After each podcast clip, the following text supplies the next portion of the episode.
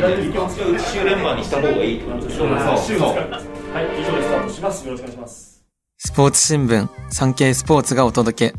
サンスポ音声局、喋る新聞。記者やカメラマンなど、新聞の中の人が曜日ごとのテーマに沿って喋るこの番組。今回は水曜テーマ、聞きときサンスポに沿って、私、サンスポ編集局運動部、侍ジャパン担当の鈴木智弘が、日系人選手として初めて WBC の日本代表に選出されたラース・ヌートバー選手について解説していきます。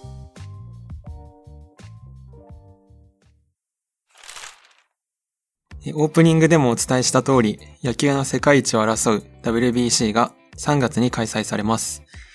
今月下旬にその代表メンバー全30選手が発表となりますが、えー先行してすでに大谷翔平選手や村上宗隆選手など国内外で活躍する選手たちが発表されており、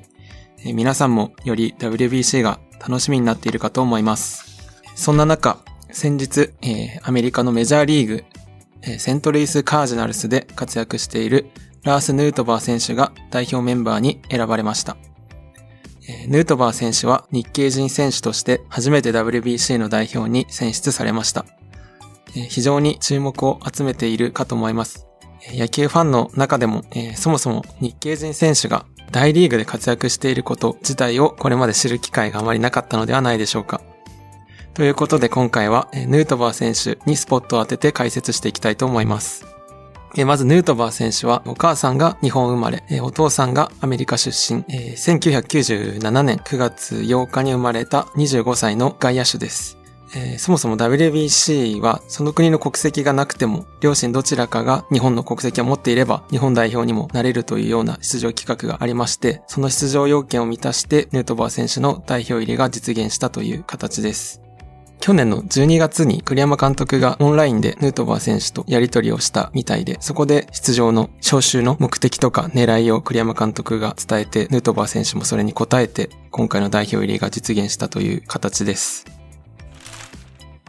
ヌートバー選手のご家族を先日取材してきたんですけれども、ヌートバー選手は3人兄弟の末っ子です。非常に人懐っこい人柄で誰からも愛される、そんな選手だというふうに聞いています。一つあの印象的なエピソードが2006年の高校日本代表がアメリカに遠征した際にヌートバー家がホストファミリーとなって一部の選手をホームステイ先として迎え入れたという話があります。この日本代表に名を連ねていた選手が当時の夏の甲子園大会で非常に注目を集めた早稲田実業の斉藤祐樹選手と駒大苫小牧の田中将大選手この二人も代表に名を連ねていたチームで、その二人はホスファミリーでホームステイしていたわけではないようなんですけれども、ヌートバー選手はこの選手たちと交流をしたということです。で、代表のバットボーイなんかも務めていて、練習もアップに混じったりとか、非常に近い距離で交流があったみたいで、当時の記念撮影の写真なんかも見させてもらったんですけれども、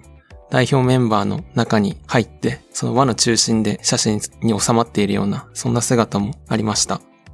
あとご自宅がロサンゼルス近郊のエルセグンドという町だそうなんですが、えーここの自宅の200メートルぐらいの距離にレクリエーションパーク、日本でいう総合運動施設があるそうです。で、これはお母さんにお話を伺って聞いたことなんですけれども、その運動施設がかなり大きな作りになっているようで、テニスコートが10面ぐらいあったりとか、あとバスケットコートもあったり、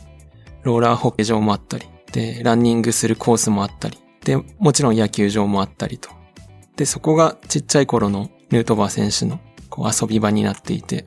学校から帰ってくると宿題をするかしないかぐらいの勢いですぐに自宅を飛び出してそこに遊びに行ってたという話をしていました。本当にスポーツいろんなことをしていたみたいで、まあサッカーだったりとかもしていたと聞きましたし、ローラーホッケー、それから夏場だとジュニアライフガードと言ってましたけれども、ライフセービングの児童向けのもので、海に泳ぎに行ったりなんかもしてたみたいで、本当にスポーツが大好きな少年だったと聞いています。で、お母様は埼玉県の出身で、元ソフトボール選手。で、高校時代は松山女子高校という、まあ、ソフトボールが当時はすごく強かったとお母さん話していましたけれども、そこでプレーしていて、中学まではキャッチャーをやっていて、高校に入ってからはショートやセンターを守っていたと。すごく足が速い選手だったみたいで、顧問の先生から指示を受けて、高校になってから左打ちに転向したりして、すごく足を活かしたプレイヤーだったというふうに話していました。で、お父様は高校まで野球をやっていたようで、大学も続けるぐらい力はあったみたいなんですけれども、勉強の方に力を注ぎたいということで高校までで引退したという、そんな経歴を持ったお父様がお持ちのようです。で、お兄さんは元野球選手でマイナーリーグでもプレーの経験があって、ポジションはピッチャーだったと。で、お姉さんがバレーボールをやっていたと。で、ご家族一家揃ってスポーツをすごくやっていた。そんな家庭で育ったようです。ここからは野球ファンの皆さんが気になっているであろうヌートバー選手のプレースタイルなどを解説していきたいと思います。ヌートバー選手先ほども話した通り、高校までは野球とアメフトの二刀流でした。アメフトではポジションがクォーターバックで、非常に優れた選手で、大学からも入学のオファーが複数あったというふうに聞いています。ただ、そんな中でも、まあ、野球を選んで、大学からは野球に専念してという形です。高校まではショートでプレーしていたそうなんですけれども、今は外野の全ポジションを守ると。で、栗山監督は侍ジャパンで、まあ、センターとしての起用を見込んでいるようなのですが、メジャーでは両翼も守っているみたいです。やっぱりアメフトのクォーターバックというと、まあ、司令塔で投げるポジションなので、もちろん権力というのもあると思いますし、栗山監督は選考の理由の一つとして非常に走攻守のバランスが取れているというふうに説明していました。2018年にドラフト8巡目でカージナルスに入団し、メジャーデビューが2021年ですね。で、去年がメジャー2シーズン目だったんですけれども、108試合に出場して、打率は2割2分8厘だったんですが、出塁率が3割4分0厘。で、この数字から見ると非常にこう、選球眼がいいという風に見て取れると思います。で、ホームランは14本だったんですけれども、7月以降だと77試合で12本塁打なので、こう夏場以降に一気にこうブレイクの兆しを見せたという風に捉えることもできると思います。で、栗山監督はこう、ツボにはまればというような表現をしていましたけれども、あの、しっかりアジャストできれば日本の球場だと簡単にホームランを打てる、そんな長打力もあると、そういう風に評価をしていました。ま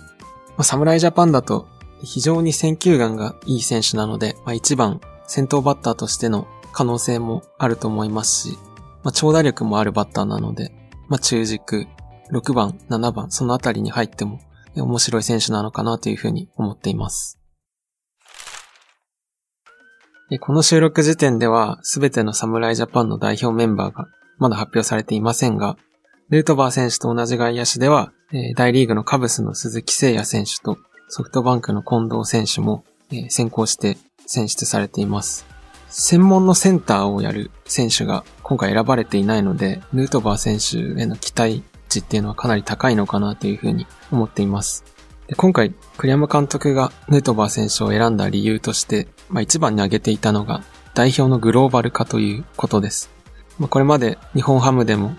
大谷選手を二刀流で育てたりとか、栗山監督がこう常識にとらわれない采配、育成ですごく注目を集めてきた監督なので、本当に栗山監督ならではの色が出たのかなというふうに、今回の選考を見ています。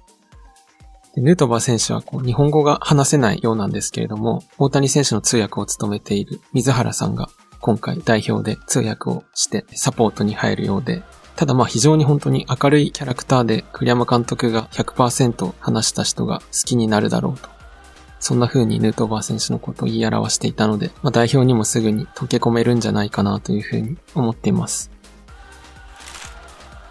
まあ、グローバル化という点では、まあ、ラグビーの日本代表なんかは非常に多国籍で、それが当たり前になっていますけれども、やっぱり野球ではまだまだこれからという部分が大きいので、そこはすごく僕自身も、まあ、今回の選考は意味があるものだなというふうに受け止めていて、まあ、これが歴史の変わり目というか、第一歩になるんじゃないかというふうに期待しています。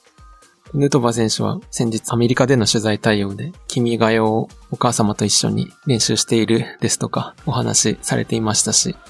あと日本食もうどんだったりとか、蕎麦だったりとか、好んで食べているという話も聞いています。えー、ご自宅では玄関で靴を脱いで日本と同じような形で生活しているようなので、非常にこう日本人としてのなんですかね、心というか、そういったものを持っている選手だと思うので、どんなプレーをこれから見せてくれるのか非常に楽しみですし、僕自身もこれから取材していって、まあ、ヌートバー選手の人柄だったり、まあ、どんな選手なのかっていうのを積極的に伝えていきたいと思います。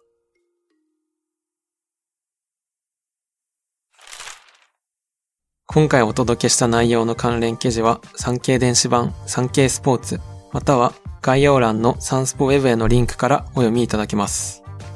また番組では皆様からのご意見、ご感想をお待ちしています。SNS に投稿する際は番組名、ハッシュタグ、喋る新聞、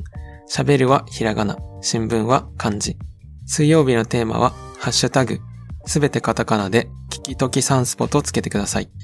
SNS 以外からは概要欄の専用フォームからも送信可能です。毎週月水金曜日の週3回、午後5時頃より配信中、サンスポ音声局、喋る新聞。次回は金曜テーマ、耳よりサンスポに沿って、サンスポ紙面に掲載された1週間の記事から音声局がピックアップした耳寄りなニュースをお届けします。この番組では WBC の特集を今後も配信していきます。サンスポ紙面と合わせて我々記者が発信する WBC 情報を引き続きお楽しみいただければと思います。ということで、今回はサンスポ編集局運動部 WBC 担当の鈴木智弘がお届けしました。